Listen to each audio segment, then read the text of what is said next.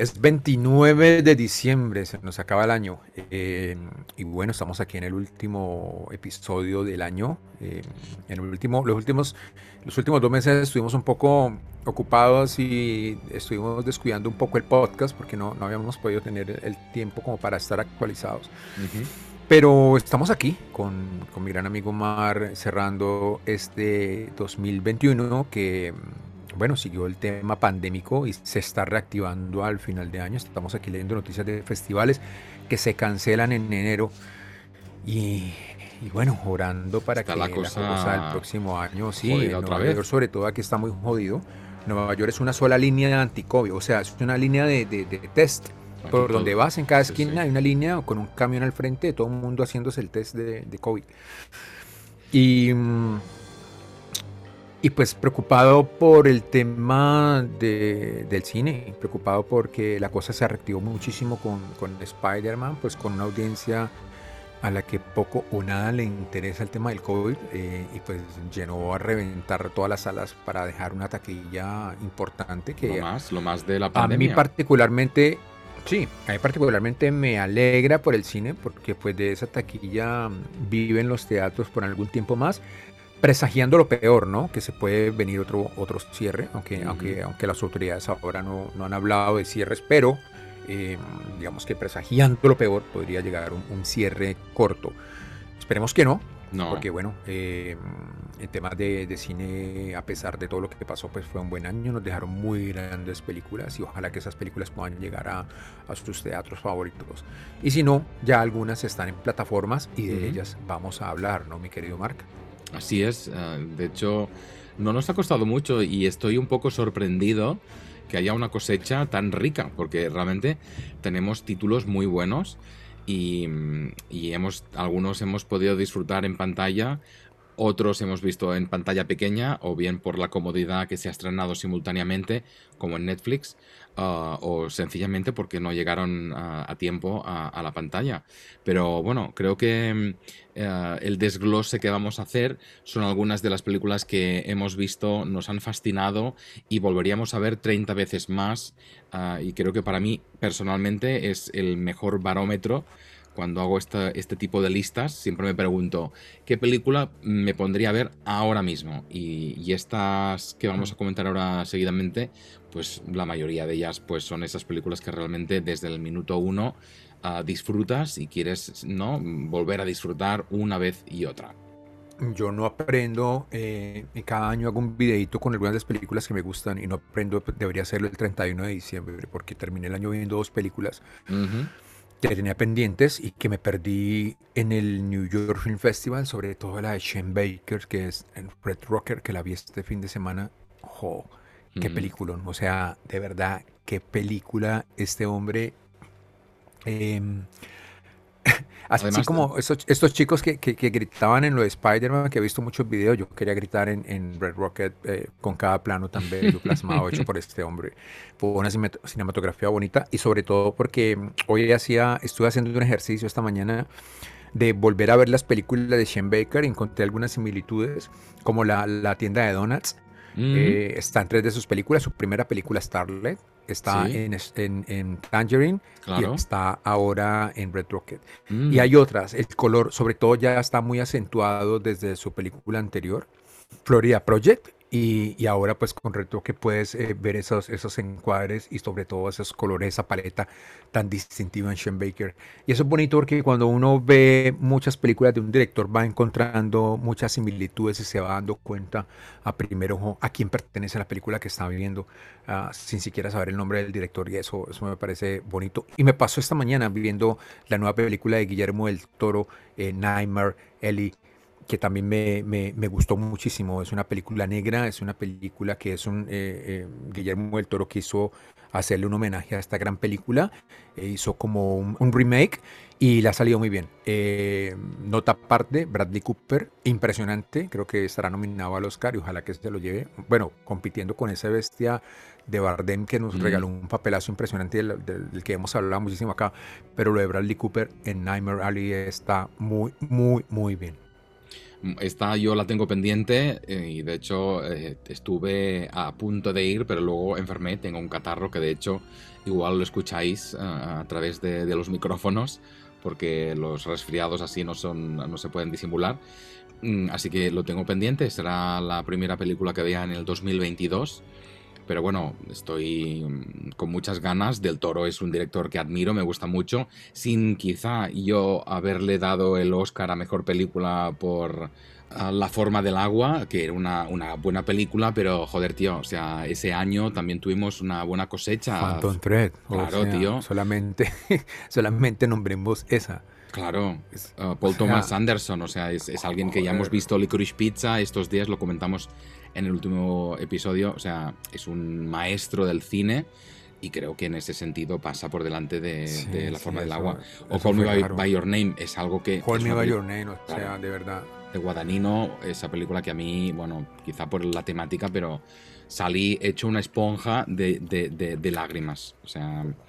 Pero bueno, aún así, eh, Del Toro es, es, un director formidable, me encanta su estilo de hacer cine y nada, la tengo pendiente. Y Red Rocket, sí, te doy la razón, es, es una buena película. Yo la vi en el Festival de Nueva York, me partí de la risa. Además, es esas películas protagonizadas por estos tipos desgraciados, que, que son lo que llamamos balas perdidas, que hmm. no sabes, no, están sin, sin rumbo ah, y, que sufres más que casi ríes, porque estás todo el día pensando, pero tío, por favor ¿puedes por favor ah, ah, no get your shit together, como decimos aquí en Estados Unidos? Sí, sí, sí, y, hacer algo con sentido.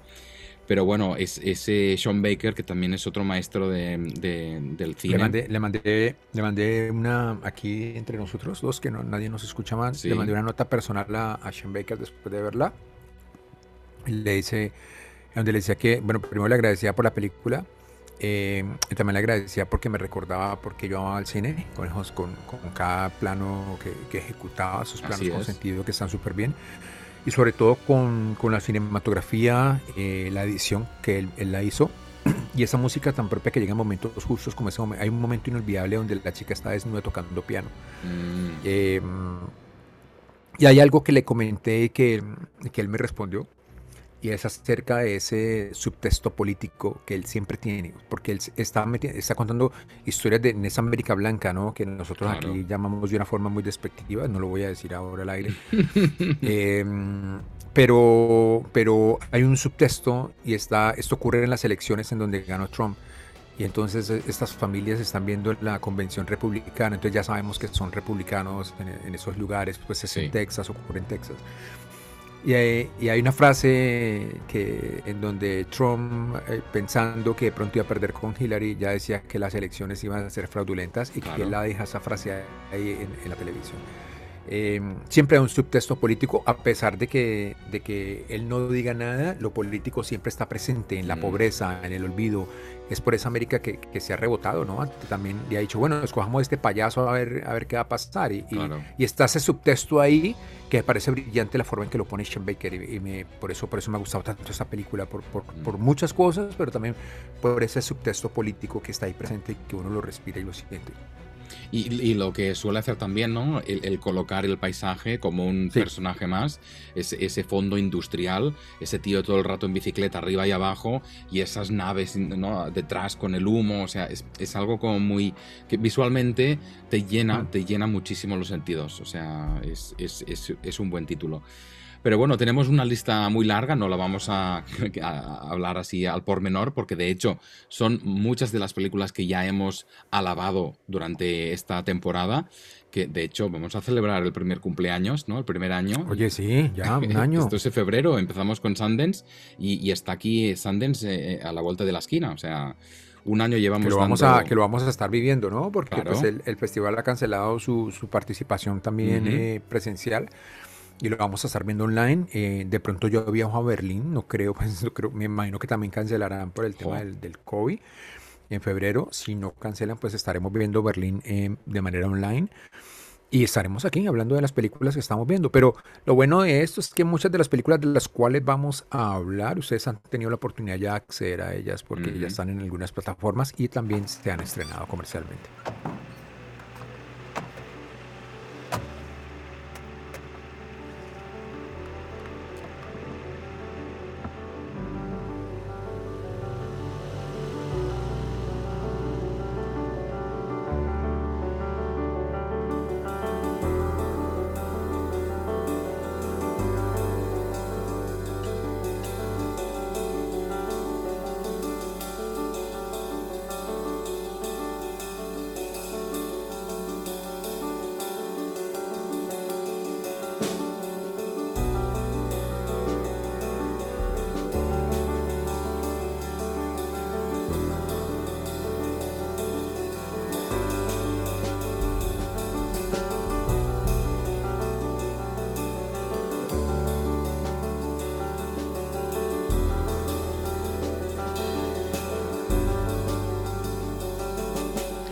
Y tú, Juan, tienes una favorita, lo sé, lo hemos hablado muchísimo, lo hablamos en el New York Film Festival y además ha salido en todas las quinielas de, los top 10 de este año y hablamos de Drive My Car. Al contrario de lo que sucedía hace algunos años en donde salían tres o cuatro películas cada año magistrales, últimamente sale una, una pero una suficiente para llenarnos de cine, una suficiente para llenarnos de, de emoción y de, y de conectarnos con la esencia del cinema. Y Drive My Car es una de ellas, de Hamaguchi. Es, una película fantástica, es una película perfecta, preciosa, en donde el teatro también está presente, en donde el teatro es una catarsis para este, este director y actor que, que, pierde a, su esposa y que, y que, bueno, se encuentra con, con, su amante en el camino, con el amante de ella, por supuesto, en el camino. Y, juntos eh, forman como una, una, relación muy particular porque lo contrata pues para que sea uno de los actores de, de, una de sus obras. Y, pasan muchísimas cosas y, todo lo que sucede eh, junto a esa mujer que le han asignado a él para que lo, lleve y lo traiga desde, desde, el estudio hasta su casa en donde él está eh, trabajando.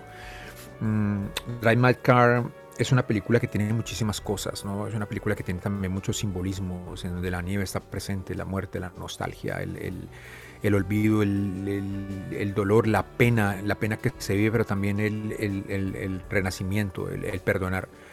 Eh, me gusta muchísimo. Creo que lo que hizo Hamaguchi eh, es, es, raya en la perfección. Es una película que a mí me gusta muchísimo, que quiero volver a ver siempre que, que, acudo a ella regularmente para ver muchas cosas y, no, las sigo disfrutando. Y como dices al, comienzo, hay películas a las que uno regresa, esa película hay que regresar siempre. Mm. mi top de top es, es My Car eh, de este año.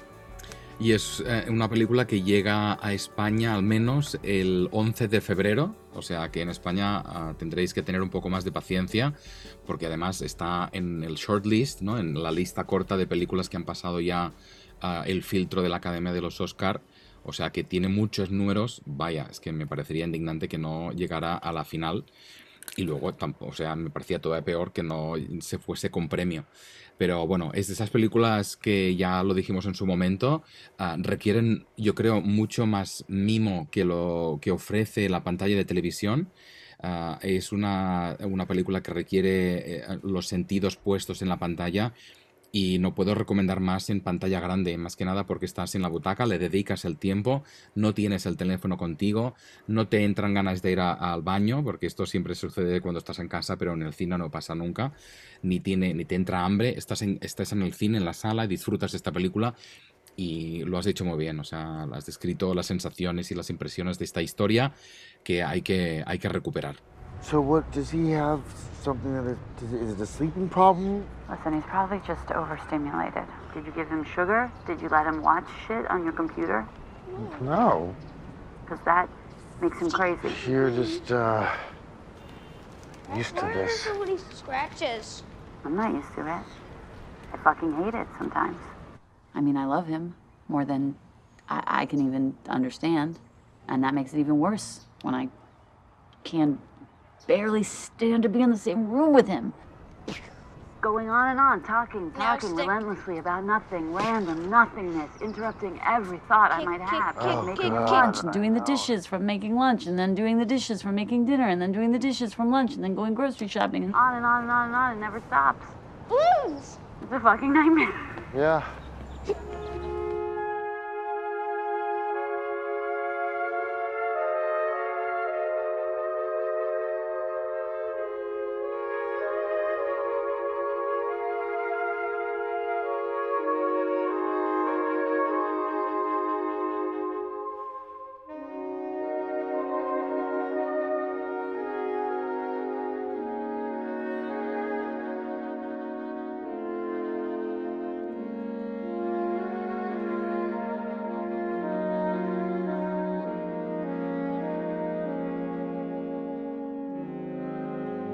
Bueno, y si yo tengo una película que si, me obligas, si me tuerces el brazo para que digas solo una película de esta lista de maravillas que hemos visto, yo me voy a quedar con Camón Camón de Mike Mills, hablamos de ella también en el New York Film Festival, en, el, episodio, porque la, vimos allí.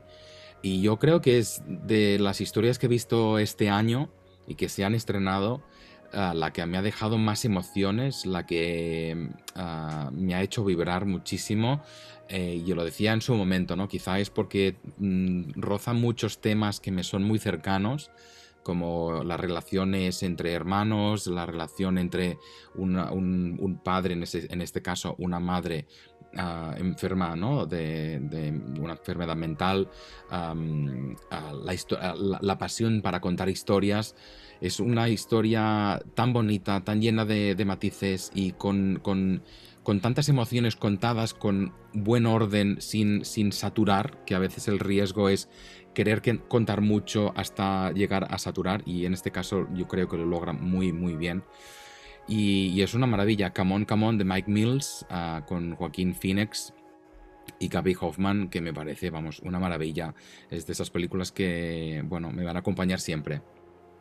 Y además este, este director que también lo habíamos tocado, pues que nos regaló Beginners, eh, ese homenaje a su papá, ¿no? Y después lo hizo con, con, una gran película también como homenaje a su esposa, que es 20th Century Woman, y, y ahora a su hijo.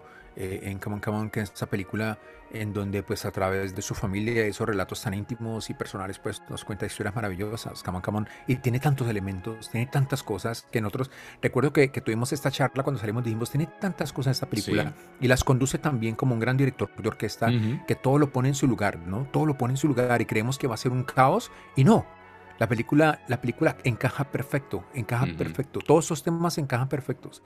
Eh, este director, hay un director de una revista muy popular de cine que, un director, ¿no? Un escritor, un crítico de una revista muy popular de cine que la puso como una de las peores películas del año.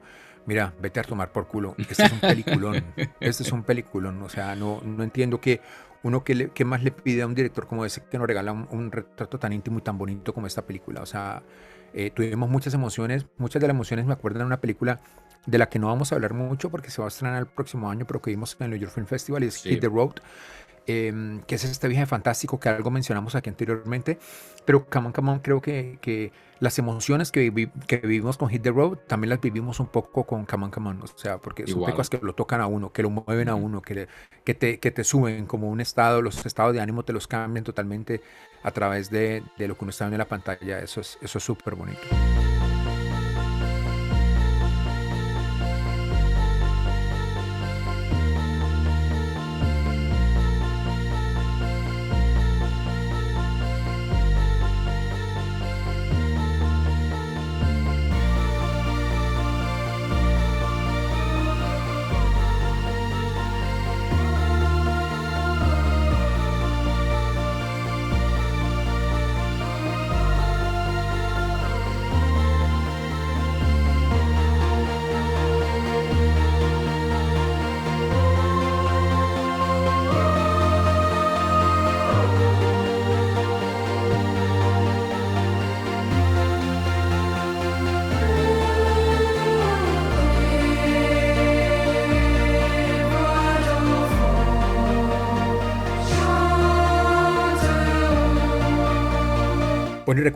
Esta lista de, buenas películas que nos dejó este año, yo no puedo dejar de nombrar una película que nos encantó, que se estrenó en la Berlinale y que es una de mis películas favoritas. La he llamado siempre como una pequeña obra maestra y es Petit Maman de Céline Sciamma. Esa mujer que nos regaló Retrato de una mujer en fuego, que es otra película que me hizo llorar muchísimo. Sus últimos minutos son, son devastadores con esa mujer en el balcón. Em, y Petit Maman es pequeña, es una película que demuestra lo grande que es esta directora, pero no lo grande, lo inmensa que es, porque es una película que se hizo en, una locación, ¿no? en, una, en un bosquecillo, un par de casas, eh, un budget que imagino que no fue mucho, yo mm, quisiera averiguar cuánto se gastaron, pero una idea tan original, una idea tan estupenda y sobre todo tan bien contada esta película, tan llena de, de emociones, de cosas bonitas es una de las grandes sorpresas del año, Petit Maman de, de una historia bellísima, además una película cortísima también, o sea, Petit Maman una hora 10, película. Claro, es una, son setenta y pico minutos Y, bueno, lo que te, también te demuestra que a veces para contar una gran historia no necesitas una gran inversión ni producción, ni tampoco de, metraje. O sea, es realmente una historia muy bien contada y además ¿no? conecta con esos ecos que tenemos todos del pasado. Es algo muy, muy bonito.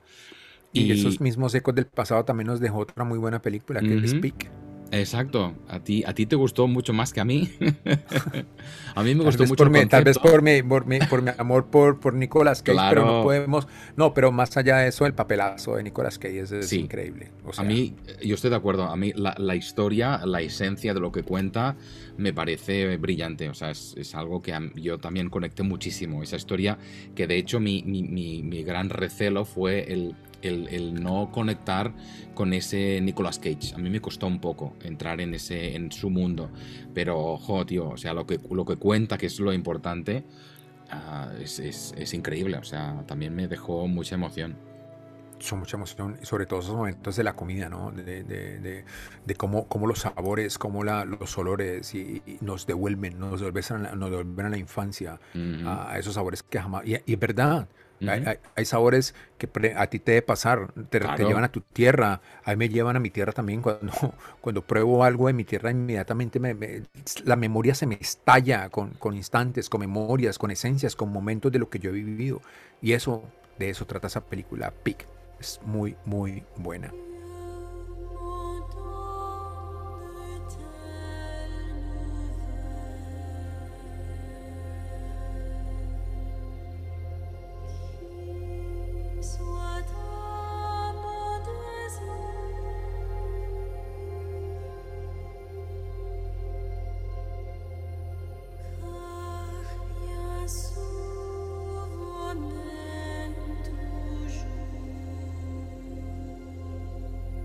Bueno, y en esta lista tenemos que rescatar películas que han sido muy fallidas. Yo luego voy a hablar de una que he visto ah, y que tú no has visto, pero también es de esas películas que pincharon en taquilla y que son grandes películas que conviene recuperar. Y una de ellas es El último duelo de Ridley Scott, que el director del cual hemos visto dos películas ah, este año, ah, The House of Gucci y ¿no? el último duelo las dos buenas, la verdad, pero el último duelo que precisamente fue una bomba en la taquilla, pues a nosotros sí que nos dejó allí analizándola, casi la desmenuzamos, ¿verdad? En el podcast, ¿te acuerdas?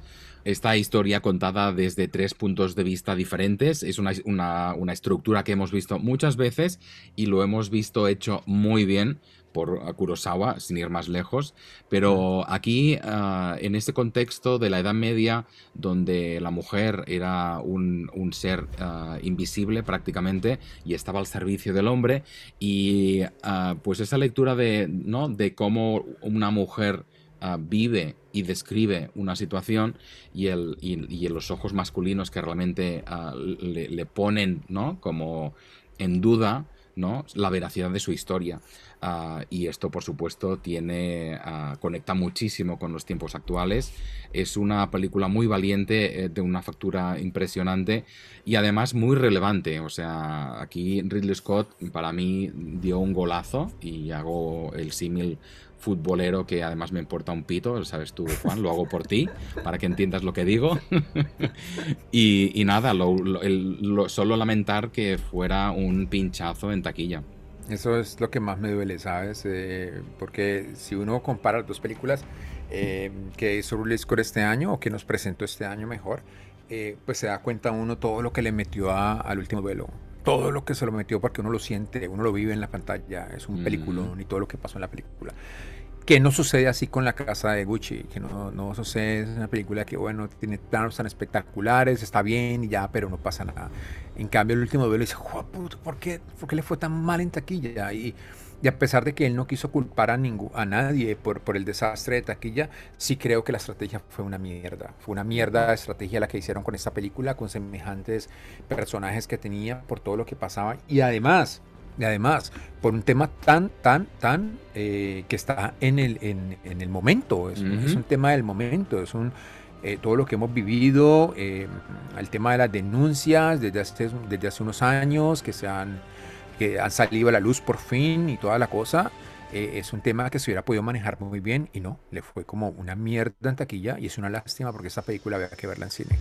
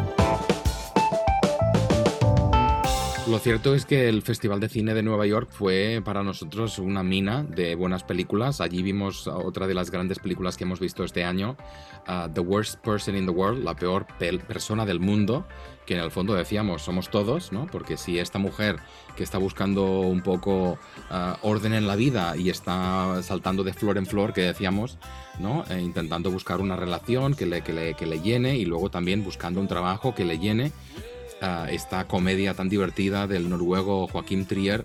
a mí me, fue de lo, mejor que vi en el festival, no solo del festival, sino también del año.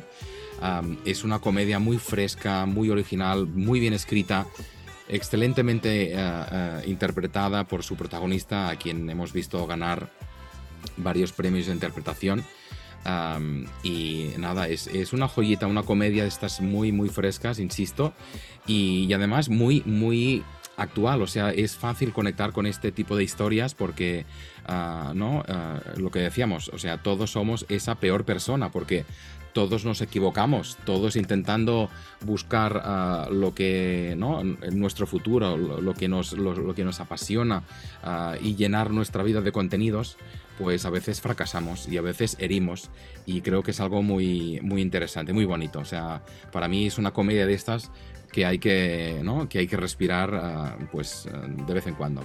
Oye, más cine Joaquín Trier.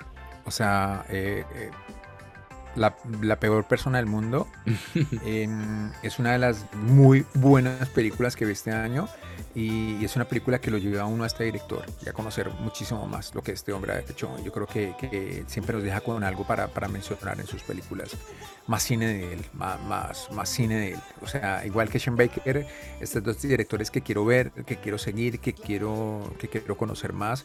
Y, y sí, que, vengan muchísimas más películas. Y si ustedes no han visto La peor persona del mundo, eh, bueno, la oportunidad para que ojalá la busquen, la vean y si pueden encontrar muchas más películas de este hombre, háganlo, porque vale muchísimo la pena.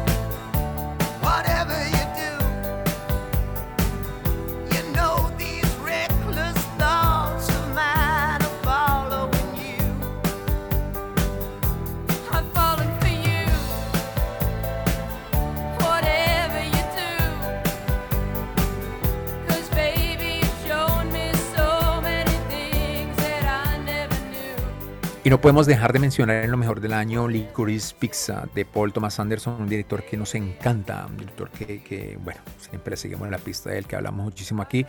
y sobre todo con esta película que ha estrenado este año, este puzzle maravilloso eh, que se va engranando poco a poco. Al comienzo no, tenemos ni idea de, de, qué está pasando en la pantalla y después todas las piezas van cayendo en su lugar y nos va, sí, nos va contando una historia maravillosa de amor, una historia que ha generado, me, ha llamado muchísimo la atención aquí que, que ahora que todo se complica, ahora que todos opinan de todo, ahora que, que, el mundo, no sé, está eh, despertando en, en de, una manera a veces extraña. Entonces, en la, ustedes saben que esta película es protagonizada por Alana Haim, que es una cantante eh, que tiene un grupo con sus hermanas, eh, que es el gran descubrimiento del año. Es maravillosa, o sea, esta niña es espectacular, se traga la pantalla.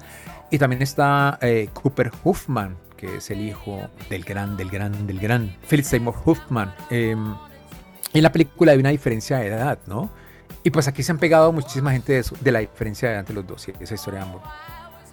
O sea. Bueno, mira. A ver, me, me, vale mierda. Es una película bellísima. Eh, lo que pasa en pantalla divino no, no le encuentro ninguna, ningún significado a todas, las, todas las cosas que están diciendo aquí en los Estados Unidos. Creo que, que, que lo que pasa es, es, es, una historia bellísima, es una historia de dos personajes que se encuentran, se conectan, se enamoran desde el comienzo y ese proceso eh, en, el que nosotros somos testigos hasta, hasta el final, pues hombre, a mí, a mí, me ha dejado muchísimas cosas muy, muy bonitas y, y, todos los detalles de la película son fantásticos.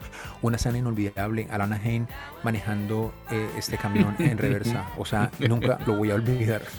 No, esa escena es formidable. Y además, sí, es, o sea, esta relación entre este chico de 15 años, pero también es verdad que es un personaje que ha madurado a la fuerza, es un actor infantil y que lleva muchos años allí en, frente de la pantalla, en un mundo dominado por adultos, en, en, un mundo donde todo el mundo le dice qué tiene que hacer. Y creo que es interesante precisamente, ¿no? Un perfil de un chico que se siente mayor y que incluso recuerdas, Juan, o sea, a la hora de seducir a, mm. Lana, pues no usa ese arte un poco caduco de los señores, o sea, es, en el fondo se articula como un, hombre cuando seduce, porque es él el que toma la iniciativa, o sea, tampoco me parece justo ese, ese comentario y creo que caemos en el tópico de esas películas de un, no relación, de diferencia de edad. Me parece una mierda. ¿Cómo me estresa, tío? Eh, o sea, disfrutemos este peliculón y, un punto aparte para destacar a, Cooper Huffman, eh, porque nos recuerda muchísimo a su papá, ¿no? Sí. O sea, eh, qué nostalgia verlo. O sea, este, este muchacho eh, simplemente peinándose con su mano, llevándose el pelo hacia atrás, jo, o sea, de verdad. Aparece su padre. No, no, no, es que es su papá, es él ahí como personificado, es como, como si lo absorbiera por un instante en la pantalla. O sea, es de verdad, son, son esos momentos que nos ha dejado el cine muy bonitos para, para recordar este año.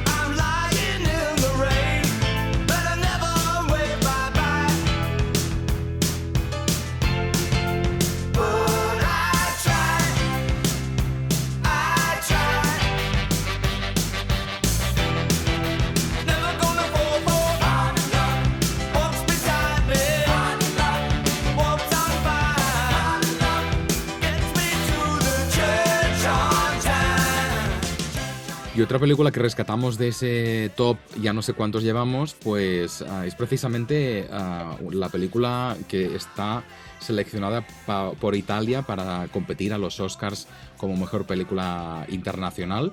Es la obra de Paolo Sorrentino, que es alguien que ya conocemos muchísimo por su otra película ah, y brillante también, La Gran Belleza. Fue, esa sí que fue una película que a mí me, me sedujo de una forma impresionante.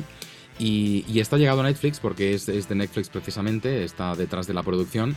Uh, se titula Fue la mano de Dios uh, en, en, en, español, aunque aquí ha llegado uh, en Estados Unidos como The Hand of God, ¿no? Se, queda, sí, se han quedado con mano de Dios, pues, pero es, fue la mano de Dios y esa mano de ese Dios estamos hablando de Diego Armando Maradona. O sea, yo, Juan, no veo mm, una película más mm, hecha para ti porque une tus dos grandes pasiones, el fútbol de los cojones y el cine, tío. Además, une a Dios, tío, el Dios terrenal que fue, que fue Diego Armando Maradona. Eh, a, mí, a mí esta película me recuerda, he tenido muchísimas discusiones con mucha gente porque no les ha gustado, que ay, que porque este tipo quiere ser Fellini. No, él no quiere ser Fellini. Eh, nos recuerda a Fellini de una u otra forma, lo, le hace homenajes a Fellini a través de su cine y eso me parece divino, nos lo recuerda para bien o para mal y me lo trae de vuelta. Y cuando vamos a ese neorealismo italiano que está plantando aquí, planteando aquí sí. eh, Sorrentino, a mí me emociona porque me lleva a un cine que amo, me lleva a un cine que yo disfruto muchísimo con esas historias, con esos momentos en donde la familia se reúne a comer y que es un desastre, un desorden, donde aparecen esta serie de personajes que son inverosímiles, o sea, de, de, de esa Italia eh, que, es, que, que, que, nos ha regalado tantas cosas, pero también eh, estos, estos personajes que, que parecen salidos de, de, una caricatura, pero que están, están ahí plasmados y contándonos cosas interesantes. Eh, eh, el chico que pierde la virginidad con, eh, con esta anciana, uh -huh. eh, tantas cosas que pasan en la película. Sí. a, mí, a mí es muy Fellini. Y, uh -huh. y, y, no es que él quiera ser Fellini, él es sorrentino, ya demostró lo que es este hombre sí. con, con, con, esta gran belleza, ya demostró lo que es capaz este hombre. Y si nos los trae, si lo menciona, es porque, porque sabe que, que es inherente, porque él creció eh, conociéndolo, creció aprendiendo de su cine, lo, se nutrió de Fellini. Uh -huh. Y pues claro, hay una característica común, hay un link, ¿sí? Hay, hay, hay un cordón umbilical que los une, por supuesto. Entonces uh -huh. el tipo no es que quiera ser Fellini, es sorrentino, pero le hace un homenaje a Fellini. Entonces viene esta cantidad de, de, de gilipollas a decirnos que, ay, que no, que es que quiere ser Fellini. No, repito, no quiere ser Fellini, Sorrentino es un gran director y a mí me gusta lo que hace, lo me disfruto, me río, me, me lleva a Fellini. Para bien o para mal me lleva a Fellini y lo disfruto. Disfruto a, a, a, la tía con la, que, con la que soñaba este chico, a la chica, a esa mujer eh, voluptuosa, exuberante. exuberante, voluptuosa, con la que esta anciana le dice, piensa en ella cuando, cuando, cuando, sí. cuando me haga el amor. Eh, es, es, que es una película que tiene tantas cosas y es tan bonita. Además, sí, lo que acabas de decir es cierto. Tiene fútbol, tiene Maradona, eh, nos, nos muestra ese golazo de Maradona a los ingleses, lo que pasó, lo, todo lo, lo, lo, que fue esta, este momento histórico. Eh, es una película bella, es una película que a mí me conecta también con la esencia del cinema. Y además me gusta que se tome el tiempo para, para precisamente uh, hacer ese retrato un poco costumbrista de lo que es esta familia. O sea, a veces te da la sensación que se está perdiendo el tiempo no contando nada, pero lo que está es enriqueciendo los personajes. A mí el personaje de esa mujer, la mamá, que está siempre de mala hostia, siempre está cagándose en todo y comiendo sí, ahí sí, sí. Una, un, una, una mozzarella entera allí Uh, no comiendo directamente toda el, el, la teta esa de mozzarella, es que a mí esa mujer me, bueno, me chifló, o sea, y, y, son esas historias que dices, ¿puede ser esta película sin estos personajes? Pues seguramente sí, pero precisamente lo que hace este, lo este que tío, hace la magia, esos claro, son esos personajes, enriquecer es parte historia. realismo, exacto, exacto, uh -huh. enriquecen la historia. Eh, está en Netflix, véanla, si no la han visto, véanla.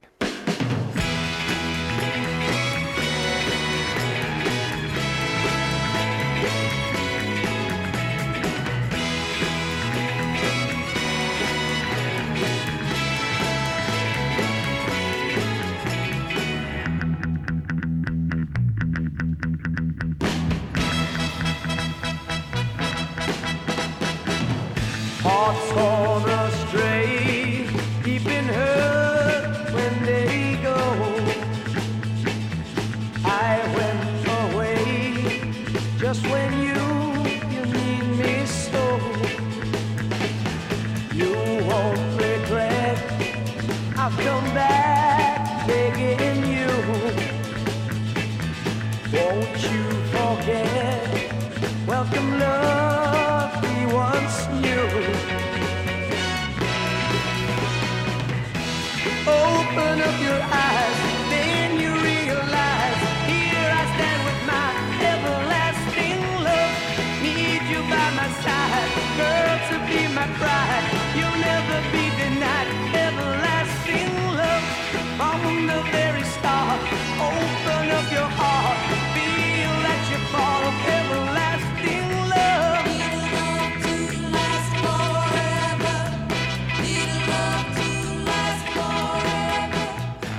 nos desviamos ya un poco para contar también las películas que hemos visto en la recta final de este año y precisamente hablamos de, una historia muy personal de Paolo Sorrentino que de hecho ha buceado en su infancia para, para ¿no?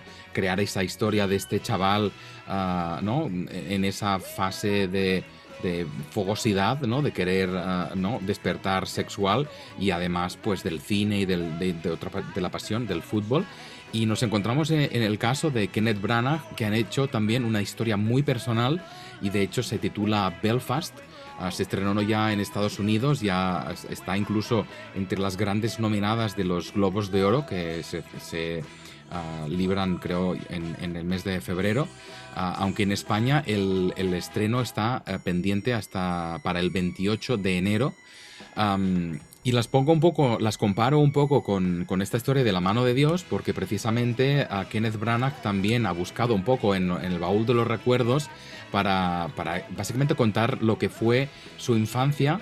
ah, y lo vemos aquí, ¿no? En este Belfast, eh, una ciudad dividida por, por ah, la religión y la política, entre los que están a favor de la independencia del, del norte de Irlanda y los que no. Y, bueno, y pues como un barrio que está también dividido, ¿no? In- Incluso la acera, la acera de enfrente son católicos y la acera del otro enfrente pues son protestantes, ¿no?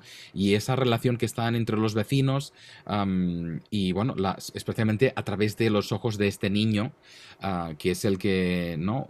Empuja un poco la historia para contar estas luchas entre los vecinos y esas estas disputas políticas que de hecho se alargaron, ¿no? Si esta película está ambientada en los 60, estuvieron tres décadas con ese drama. Esa división en el norte de Irlanda. Ah, y tengo que decir que sin, ser una, para mí, en mi, opinión, una grandísima película, es una de las buenas películas que ha hecho Kenneth Branagh. Yo lo único que no me gustó es que está como muy mesurada. Está como muy medida. Es todo allí como ese plano que se ve, el tal, pasa la bicicleta. Es que es todo tan perfecto que incluso me parece artificial. Y esa artificialidad me, me- me empujó fuera de la historia, que es una historia muy emocionante. A mí algo que me gustó muchísimo de la película, bueno, es que está, eh, está contada en blanco y negro, me imagino que por las razones que tendrá el director para hacerla, porque ese pasado se le recuerda un poco a eso, pero en unos momentos muy vívidos que son los momentos del teatro, del cine que tienen color. Y eso a mí me, me, me fascinó, me, Ujú. me fascinó porque de alguna u otra manera me, me transportó a, a- cuando yo, digamos que, que estaba chico y veía, y me iba a los teatros y veía películas y recuerdo el color en las películas, recuerdo el Ujú. Technicolor en las películas, recuerdo que eh, las primeras películas que vi no las vi en blanco y negro, las vi en color. eh, y ese color del Technicolor, ese, ese color siempre me ha, me ha- me ha acompañado en la vida. Y, mm, y eso me gustó en, en esta película de Kenneth Branagh. Creo que estoy de acuerdo con, con vos en, en, en lo que es una película un poco perfectita, un poco perfecta. Es una película, hagámosla perfecta para que guste, pero, mm, pero tiene cosas bonitas. Y, eh, la relación de familia, las- el, el moverse, ¿no? El, el irse eh, y pensar en todo lo que se deja atrás. El, lo de los abuelos también, la, la- la muerte que se, que se, que se enfrenta, eh, que muchos hemos vivido, ¿no? De, esa gente querida que, que, que pasa y que nos deja tantas cosas in- inolvidables en nuestra vida y que de pronto no, no vemos y que solamente con el, con los recuerdos los podemos traer de vuelta. Ah, y, y es, y además esta película también lo hace a través de la banda sonora. No sé si recuerdas que tiene momentos de, de pedazo de canciones de, de Van Morrison, bueno, eh, una banda sonora muy, muy buena. Pero es verdad que son eh, unas canciones tan presentes porque detiene la acción, pone la música y luego pues es como... Era otro de esos elementos que dices, es que estoy, ¿no? Una, me pones una canción como muy más actual de la historia que está sucediendo y estaba todo el rato como entrando y saliendo, ¿no? Me, sentía así un poco como empujado nuevamente, ¿no? En esas historias. Pero bueno, es, es lo que dices, es una película muy sensible y bueno, pues tiene realmente mucho mérito. This is not real. This is not real. This is not real. This isn't happening. Kate, uh, tell me this isn't really happening. I hear there's uh, something you don't like the looks of. We discovered a very large comet. Oh, good for you. It's headed directly towards Earth. This comet is what we call a planet killer. At this exact moment, I say we sit tight and assess. Sit tight and assess? Sit tight. and then assess. The sit tight part comes first, then you got to digest it. That's the assessment period. Bueno, y hay una película que está en Netflix que ha causado eh, em, mucha agitación en las redes, sobre Y todo depresión. es- sí, he seguido, a mí me deprimió profundamente. eh, es una película, pero he seguido como lo que pasa en las redes, hay gente que la odia, y gente que la ama. y es una película que a mí particularmente me deprimió totalmente. Digamos que puede ser una película que tiene un- un- una sátira un poco débil, pero, pero es una sátira que está bien enfocada eh, eh, y no está mal. Creo que, que cuando estás viendo la película pues tiene sus fallos y, es una película que, que, pues no la voy a recordar para toda la vida, pero eh, la vi que deprimida, tan hijoputa la que me pegué viendo esta película porque es un espejito. Es un espejito de- Claro. del mundo ahora, de, de lo que está pasando, de que lo importante está, está abajo, ¿no? Está, está debajo, lo, lo importante es en tierra y lo superficial está ahí. eh, es lo más importante, digamos que, que las raíces, para, por decirlo de alguna manera, las raíces no son importantes, cuando las raíces son, son el eje de todo, ¿no? Son, son el, eh, lo que da la vida, eh, lo que nos conecta, no, aquí no, aquí lo importante es estar afuera y es lo del momento. eh, y esa película Don't Look Up de- del señor Adam McKay, que ya nos había regalado, bueno, escritor y director y que dejó cosas muy chéveres como The Big Short y también Vice. Eh, esta película tiene cosas muy interesantes y, y- y lo, que, lo que te decía anteriormente ha dejado un gran debate en las redes, hay gente que la odia y tales. Pero tiene un cast brutal. Está Leonardo. DiCaprio, está Jennifer Lawrence, está Meryl Streep también. Y quienes están, bueno, como siempre. Eh, particularmente me ha gustado mucho Jennifer Lawrence en esta película. Está muy bien ella. Me, me ha gustado mucho, está muy bien. DiCaprio pues siempre está bien. Eh, Sí. aquí está un poco, mm, eh, no tan churro, está feado un poco, pero Sí, está súper le da bien. intensidad eh, igualmente. Da o sea, intensidad a la le da- cosa eh, sí. con, sus, con sus ataques de ansiedad. O sea, está contando que el puto mundo se va a acabar y nadie le, a nadie le importa. Le interesa más la, el- la separación o la boda de una cantante con un rapero. eh, es lo que está de moda y lo que, lo que está en tendencia. Entonces es increíble ver cómo las noticias ahora son tendencia, ¿no? Entonces cuentas una noticia, ¿y, y qué pasó en la noticia? Entonces vamos a ver cómo funcionó en Twitter, en Instagram, qué, qué, cuántos likes. O sea, qué puta mierda de mundo, qué mundo de, de mierda, en donde, en donde esa punta de likes es lo que está pasando. Eh, bueno, esta película muestra exactamente eso, que estamos en un mundo superficial, un mundo de mierda, que se está acabando, que vamos hacia un caos ambiental, en donde cada día acorralamos más a los animales porque estamos procreándonos como unas langostas y estamos construyendo, construyendo, construyendo y los animales se están quedando sin, sin hábitat porque le- los estamos arrasando, en donde, en donde el calentamiento global está ahí, nadie lo, lo entiende, nadie recicla. Eh, o sea, el mundo que esta casa que nos recibió, esta Pachamama que nos recibió con tanta, con tanto amor y tanta alegría, pues la estamos destruyendo, ¿no? Son- nos estamos comiendo como, como esas serpientes que se comen entre ellas, o sea, nos estamos comiendo nuestra casa. Eh, y me deprimió, eh, perdón este momento filósofo, me, me deprimió putamente y sigo aún, como pueden ver, estoy aún deprimido por esta mierda de película que, que me ha dejado pensando mucho. No sé si a, no sé a vos qué te dejó, Mark. Sí, bueno, es que es así, o sea, y además porque conectas mucho con lo que es la actualidad y el puto virus. O sea, estamos en un momento en el que incluso algo tan científico y probado como es esto, el COVID, ¿no? Y que se está acabando con mucha gente, pues todavía queda mucha gente sin vacunar y gente que no se cree Mira. que eso es una amenaza real. Así que, claro, e- es, es el paralelismo con esa historia que es verdad que tiene ese punto un poco de caricatura, ¿no? Un, un- un cometa de repente que se va a estrellar contra la Tierra, ¿no? Sí. Pero es así, o sea, es la negación de la evidencia. Y lo que decías tú además, ¿no? Es el hecho de, de- de- de cómo de irrelevante es la historia si no tiene un, un- una, otro, otro pozo detrás, algo más sensacionalista. Porque fíjate, precisamente has, has hablado de, de los media, ¿no? Pero aquí el- el- la pareja de presentadores, ¿no? De Tyler Perry y Kate Blanchett, que tienen ahí los dos científicos con una cara de apuro de decir, vamos a anunciar que se acaba el mundo en seis meses, y los dos haciendo chascarrillos de, ay, sí, usted, astrónomo, No, es que, es que le damos, qué". le damos trivialidad a, lo- a la- a las noticias malas. Claro. Entonces tienen que- le damos algo de luz, decían ellos, ¿no? Le damos algo de luz a las noticias malas. Claro. ¿Pero qué es esa Sí, sí. mierda? Las noticias hay que usarlas como son. La noticia es mala, es mala. Hay que decir, o sea, esto está pasando. No hay que adornarla, no hay que maquillarlas, no hay que meterle en un puto cosmético. Sí. O sea, qué mierda. No, no. Pero eso pasa. Es una gran broma. A mí me gustó muchísimo por precisamente lo que te ves reflejado en pantalla y ves el mundo que estamos viviendo y que quizá a veces lo ves así y te lo enseñan de una forma tan evidente que tienes dos, dos opciones.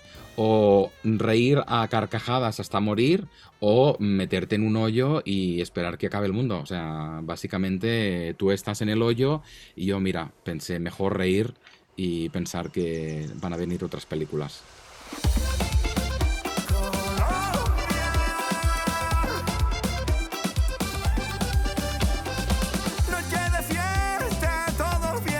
Vienen a celebrar. Noche de fiesta,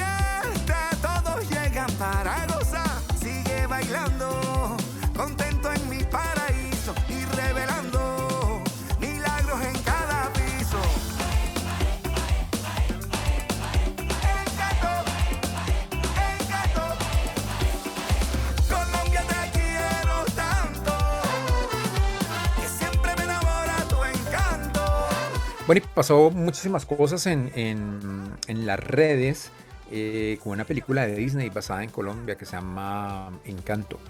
Y la verdad yo no le tenía muchas ganas, le tenía como mucha pereza a esta película, pero vi tanta polémica y tanta cosa que quise verla. Y, mm, y primero tengo que decir algo que hablé contigo ayer, es que Disney fue un poco atrevido al, al- al contar, atrevido de buena manera, al contar eh, el, el desplazamiento eh, que lleva a la familia de esta chica Maribel, ¿no? A, su abuela a, a un- nuevo lugar en donde parece pues todo este, este encanto, este, este, este momento mágico que les da el- la, la tierra, pues, Sí. o el, el universo. Después de haber perdido a- a- al padre, ¿no? Eh, y pues ahí se desarrolla una, una- una serie de cosas de lo que es Disney, pero me parece un poco, un poco bonito en el sentido de que Disney haya arriesgado y haya contado algo que no es común en sus películas. Digamos que, que los malos los ha retratado. En las películas de Disney siempre hay un malvado, ¿no? Siempre hay una hechicera, una bruja, o Claro. lo, que, lo que sea.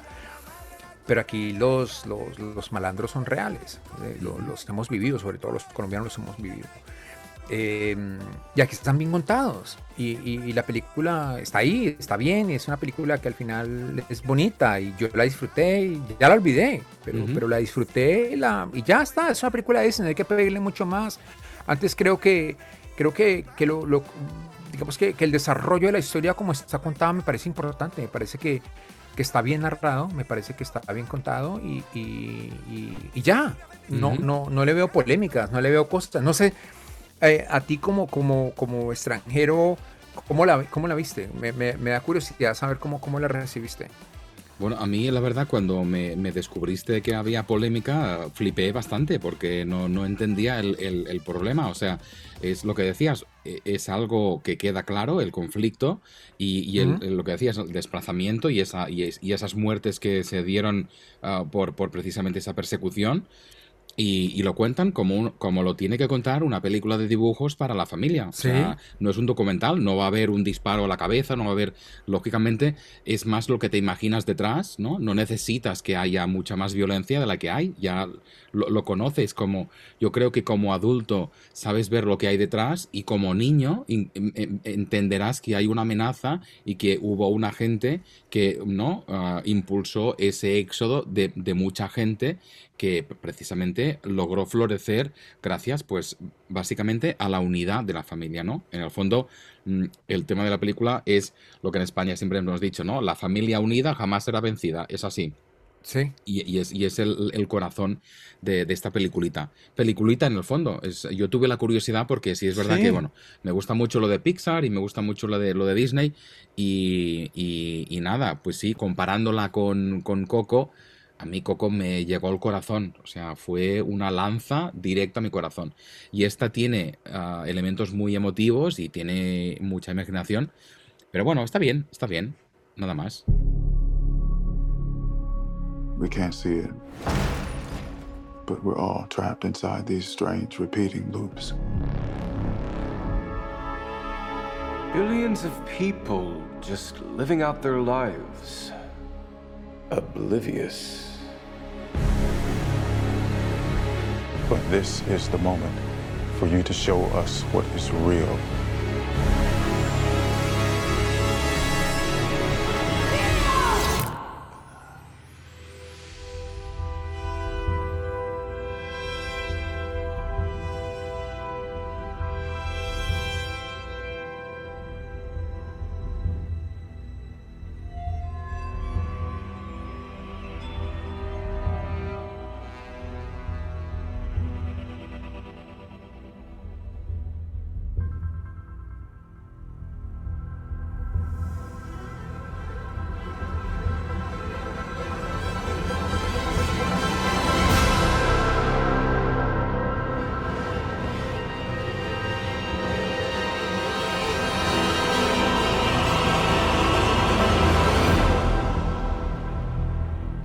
Otra película en la que te teníamos un poco de ganas, o más yo que tú, porque no eres tan, tan fan de, de esta saga, eh, era Matrix. Eh, tuve la oportunidad de presentar en el último de Classics la, la- la película número uno de Matrix, que es la película con la que me quedé. A mí no me gustó mucho la trilogía como tal.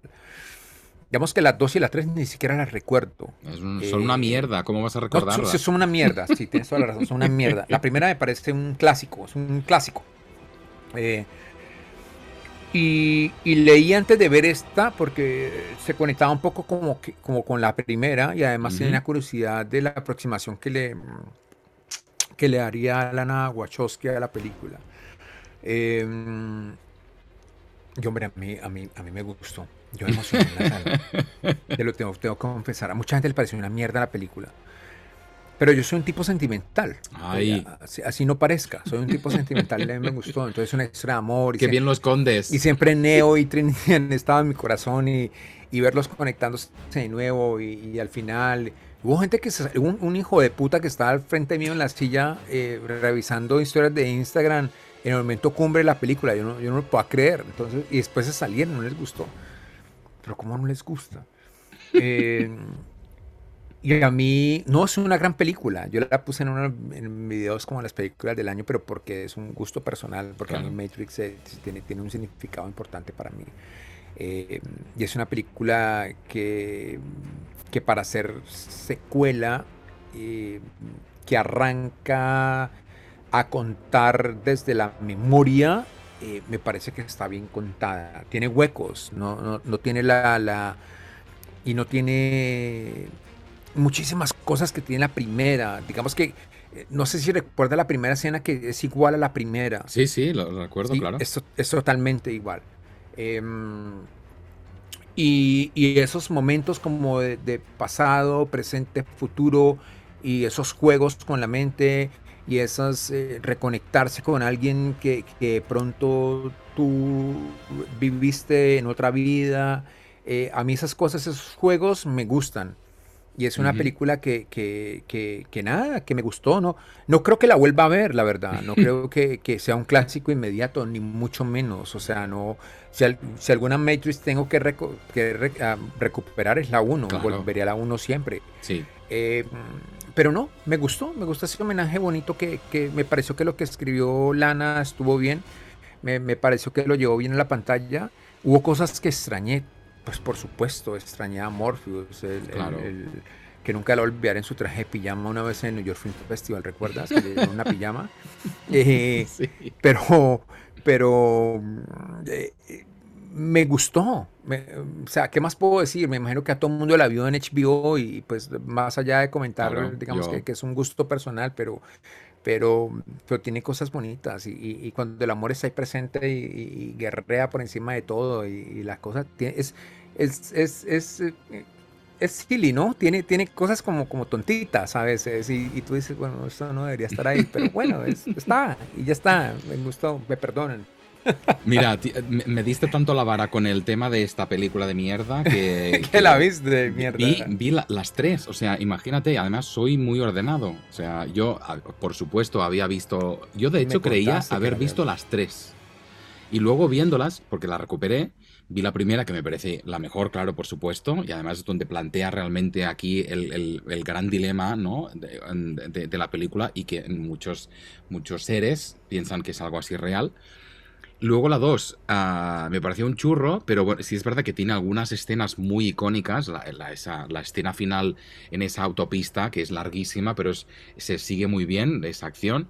Y luego, fíjate. pero es una mierda. La, Una mierda. La 2 y la 3 son una mierda. Pero bueno, luego me siento a ver la 3 y digo, jo, pues no la había visto nunca. O sea, de lo mierda que me pareció, me pareció la segunda, nunca llegué a ver la tercera y estaba convencido que la había visto. Y claro, me senté a ver ese truño, porque realmente es lo peor. Es una mierda, es una mierda. Pero bueno, me presento así, habiendo hecho los deberes y me siento a ver Matrix Re- Resurrection, esta de los cojones. Y la odiaste. No, la odié, o sea, mira, te- sí te voy a dar la Pero es razón una mierda. en que me gusta que el, el, se ciña mucho a la primera. Que, y, es- el- y de hecho el arranque me, me gustó muchísimo, el ver de El arranque, nuevo es- esa el misma arranque es increíble. Claro, y pensar, ostras, están haciendo nuevamente lo mismo, es la historia que se repite. Está muy bien. Me gustó mucho que la historia se centrase en, en el amor, ¿no? De esos dos Sí, sí, sí. personajes. Es una historia de amor. Claro, es, es realmente así. Pero creo que depende muchísimo de, de los flashbacks de las películas que hemos visto. Creo que es innecesario utilizar tanto metraje antiguo, ya lo hemos visto, ya, nos, ya no hace falta... Y, y entiendo que está hecho para la generación que igual no ha visto las películas y se lo pone allí para que se den cuenta. Nada. Y luego me gustó también que el, el- el- el gran efecto del bullet time, ¿no? Aquí hayan hecho esa nueva versión en el que el tiempo casi se detiene, ¿no? Y estamos viendo a Neo que está luchando contra un tío que se mueve en mm, ¿no? velocidad normal mientras él está esclavizado en, una, en un mundo a relentí. Me gustó mucho visualmente, ¿no? Porque pensé, ¿qué más puedes hacer a, a- a estas películas? Pues bueno, esto me pareció original. Pero luego me quedé, pues muy bien. Se acabó. Chimpun. Y a la mierda. Sí, sí, sí. Sí, no, no, no te voy a batallar. Porque, porque no la veo de manera objetiva. Está en un lugar de mi corazón, Matrix, y quiero que sea buena. Siendo una mierda, quiero, que, quiero, quiero recordarla. Y, mm, y me gustó mucho reencontrarme con ellos dos. O sea, es que ellos dos me parecen una pareja estupenda. O Sí. sea, eh, ella, me, ella me encanta y él también. Y creo que son. hacen química, en, en- en- tienen química. Aunque es Ujú. silly, que es, tontita, tiene Oye, cositas Pero tontitas. v- voy a decir algo un poco polémico, pero qué mal actor es Keanu Reeves, por favor. Qué mal actor es Keanu Reeves. Sabe- Sabes que el- en la, en la escena final, cuando. mm, esto ya podemos hablarlo porque ya me imagino que todo el mundo la vio. A ver, Pero cuando están, se enfrenta, sí, cuando regresan y se enfrentan al malandro que está en la silla y ya están Sí. vestidos ya de negro y él está con el gato y tal. Ahí- ahí, sabes que ahí me lo pregunté. Dije, cuando él tiene esas líneas, dije, joder, este, ella es mejor que él. Hombre, sí. O sea, actuando. Sin o sea, duda. o- sí, sí, sí, sí. sí, sí, sí. Tiene- te doy la razón. Mira, estoy. the, the power of the wine, yo creo. Te está hablando por mí.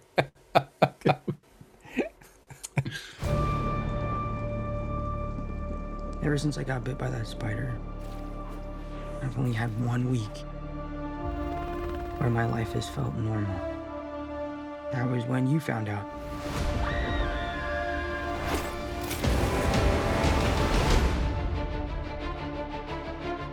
When you botched that spell where you wanted everyone to forget the Peter Parker Spider-Man. We started getting some visitors.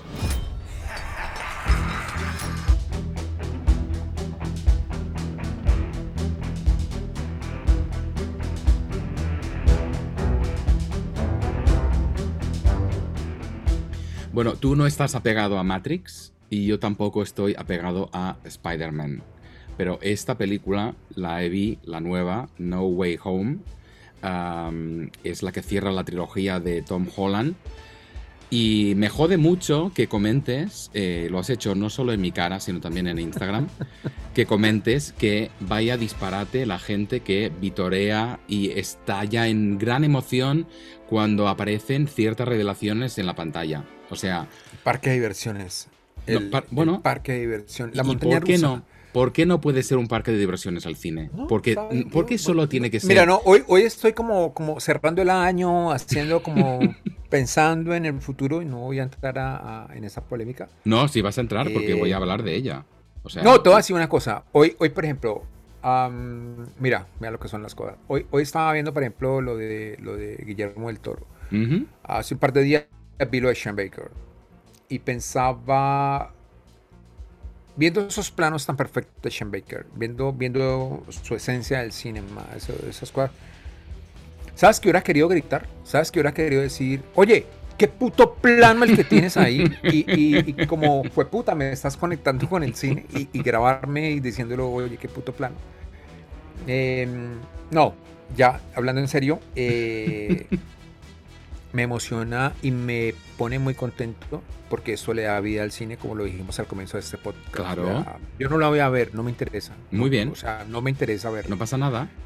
Eh, pero pues hay gente que le gusta esa mierda, pues que la disfrute, o sea, que, que- se queden con el puto Marvel y, y ya, y que lo disfruten. Le da vida al cine. eh, muchos teatros van a subsistir por esto, eh, porque la rompió. Mil millones de dólares.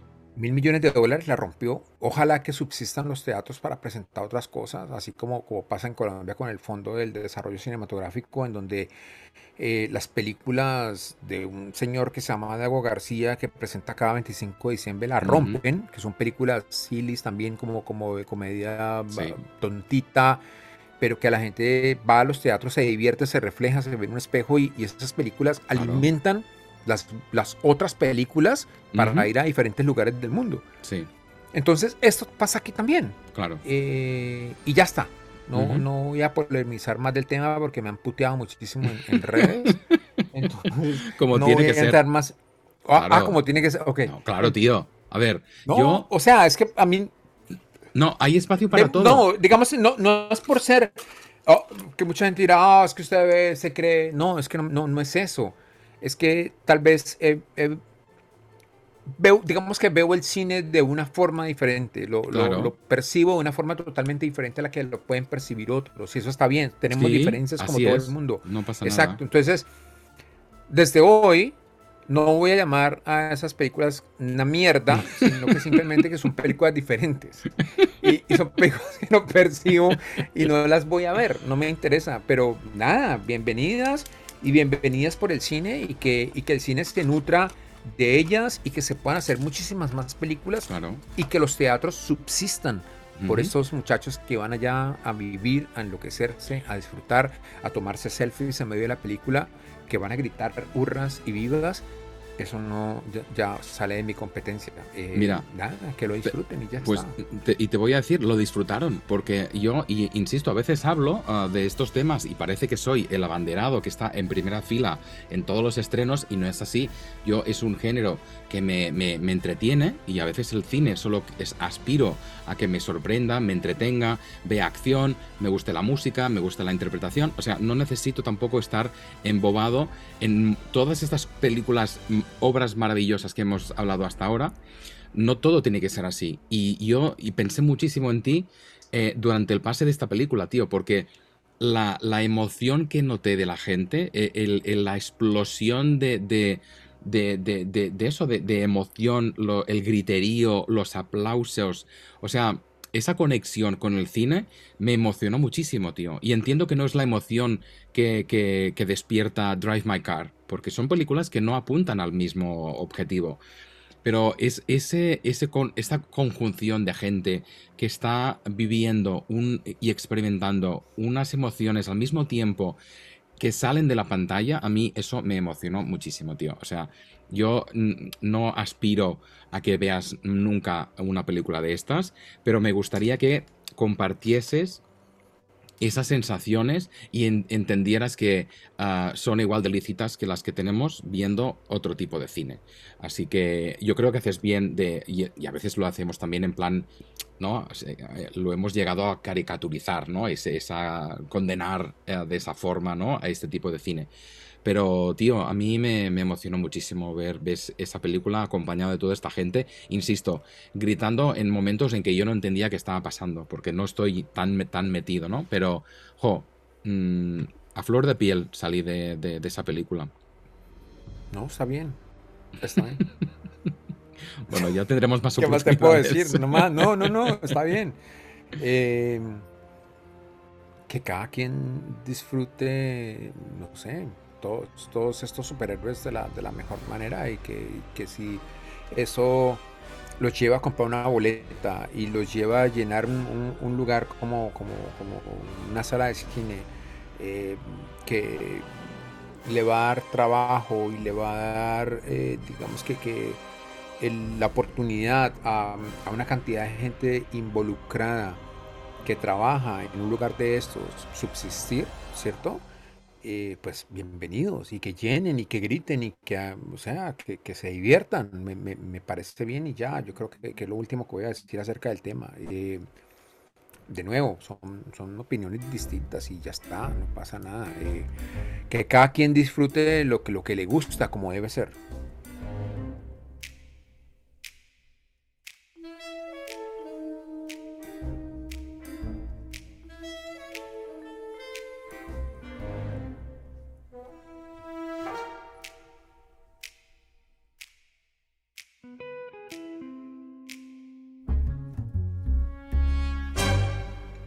Bueno, pues ya un poco para, para ya liquidar el, el podcast, yo me quedo con unos deberes. Me, me tengo que recuperar Nightmare Alley, que en España se tituló, en eh, eh, países de habla hispana, se tituló El Callejón de las Almas Perdidas. Vaya Y ya- mierda de título. Vaya mierda de título. Pero así es, El Callejón de las Almas. Perdidas. Oye, mierda de título. de Guillermo del Toro. Y esta la tengo pendiente porque le tengo muchas ganas, ese cine negro que, que- que hablabas. Y yo te voy a dar dos deberes. Ah, una es la tragedia de Macbeth, que Primero de enero, ya la tie- 11.30 de la mañana, Cinemas 1, 2, 3. La voy Así a me gusta. Ya tengo boleto. De Joel Cohen, que me parece una maravilla. Estará también disponible en, Apple TV. Y, la otra que, he visto que me gustó muchísimo y tengo muchas ganas de que me, me des tu opinión, porque además estamos ante un remake de una película que ya es una obra maestra. Y yo fui realmente con muy pocas ganas y me sorprendió muchísimo y para mucho, muy, muy, muy bien. Ah, es West Side Story, la versión que ha hecho Steven Spielberg. Ah, y, jo, tío, o sea, le da un contexto completamente diferente y, y muy merecido a, a la película. La pone precisamente a lo que fue el rodaje de esa película en un barrio donde fueron expulsados las familias puertorriqueñas ah, ¿no? y donde se rodaron las primeras escenas de, de exteriores de la primera película, aquí toma precisamente protagonismo esencial. Y eso es la, la maravilla que ha escrito Tony, eh, Tony Kushner, que es el guionista de la mano de Spielberg, que ya sabemos que es un genio, no hace falta decirlo más. Pero bueno, me encantó esta versión, tío. O sea, y, y, bueno, es que lloré lo que no se ha escrito. de- creo que desde Coco no lloraba tanto. No me jodas. Y, voy a tío, sí. Y me emocionó muchísimo, tío. Y, quizá porque me creo más esta versión, porque cuenta lo que hay detrás, ¿no? De esa rivalidad entre bandas, que, que sí, que es como lo, lo que más recordamos de la película original. Pero aquí está como muy bien hilvanada. Sí, creo que el, el protagonista, Ansel Elgort, ah, yo creo que no es quizá la mejor interpretación de su carrera, ni creo que llegue a mucho más. Pero bueno, tiene momentos muy emocionantes. Las canciones, por supuesto, de, de, de Stephen Sondheim, que además le perdimos a este gran compositor de, de- musicales de Broadway hace apenas unos meses. Nada, te, te animo a que la veas, que me cuentes, um, bueno, qué Sí, te parece. Esa está de tarea. Tengo la tragedia de Macbeth primero de enero y estoy Sí. seguro que el 2 o 3 de enero veré, eh, porque la tengo en la lista. La tengo en la lista, además es Spielberg y, y no creo que haya alguien en el planeta que pueda hacer un clásico de otro clásico, solamente Spielberg. De acuerdo. O sea, creo que es el único que puede hacer un clásico de otro clásico. Y ese es Spielberg, no hay más. Aunque merezca la gran pantalla, para los que no tengáis la oportunidad, va a estar disponible en Disney Plus a finales de enero. Vaya mierda.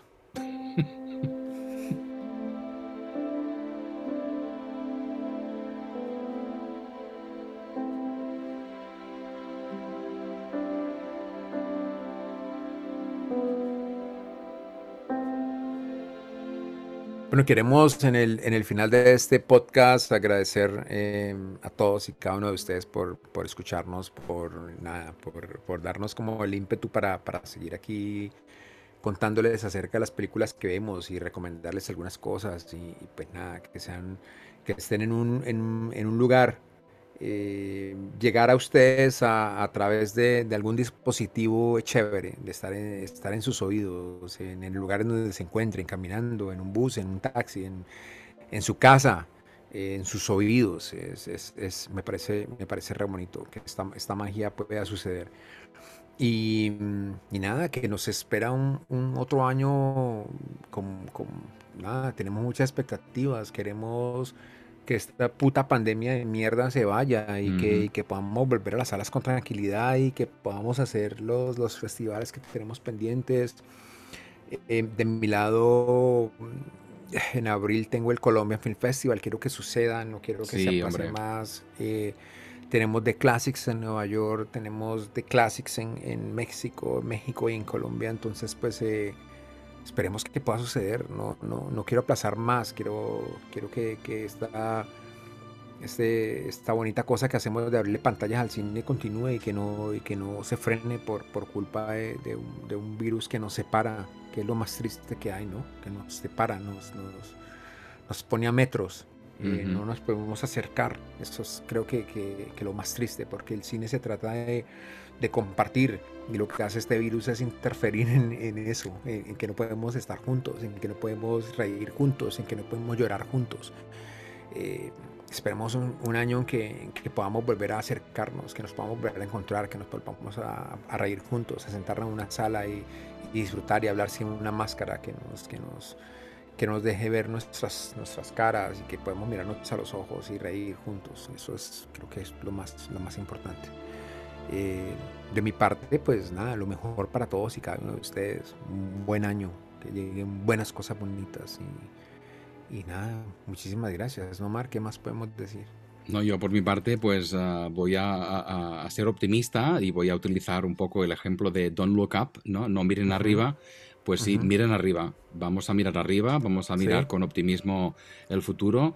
Vamos a. Yo tengo la esperanza que esto se va a solucionar, que estamos ah, liquidando no para siempre este virus, pero al menos vamos a, a lograr que, que no sea mortal y que, que nuestra vida pueda ah, seguir ah, adelante, pues conviviendo con, con algo que espero solo sean leves síntomas como, como tenemos muy a menudo, ¿no? Esos catarros tontos que yo precisamente estoy ahora recuperando. O sea, nada, yo eso con... se cura, te lo dije ayer, eso se cura con algo que se llama canelazo en Colombia. Ah, te estás tomando un tequila aquí conmigo, yo me estoy tomando un vino, eso es un canelazo, eh, tequila, panela, que te va a mandar panela a tu casa. En Mándame, la no tengo, te yo va no a sé mandar panela qué coño es. caliente y te metes un par de esos en la noche y ya quedas listo. Se Sí. te va ese catarro para la mierda. Pues sí, mándame la panela porque aquí sigo con, con- con mi congestión. Pero bueno, con muchas ganas de, de este 2022 am, y con, con ganas de mucho cine y a- mucho agradecimiento precisamente a ti porque eres mi hermano y, me gusta mucho compartir estos momentos y a los, los que nos escucháis ah, nos hace muy felices que, que bueno, nos permitáis pues decir nuestras tonterías y opiniones y, y además, siempre insisto, nos gusta mucho también saber las vuestras. O sea que estamos aquí para, para eso, para conectar, para compartir, para emocionarnos juntos. Así que nada, nos despedimos. Feliz hasta- año, ¿no? Claro, feliz año y nos vemos en el 2022. Exacto. Feliz año a todos y, y salud.